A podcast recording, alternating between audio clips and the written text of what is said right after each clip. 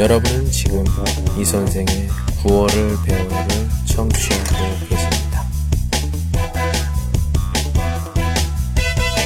您正在收听的是由喜马拉雅独家发布的李先生的广播。多多评论，多多赞，谢谢。 오늘의 한마디는 음, 그냥 좀 볼게요. 입니다. 中国也是那样吗?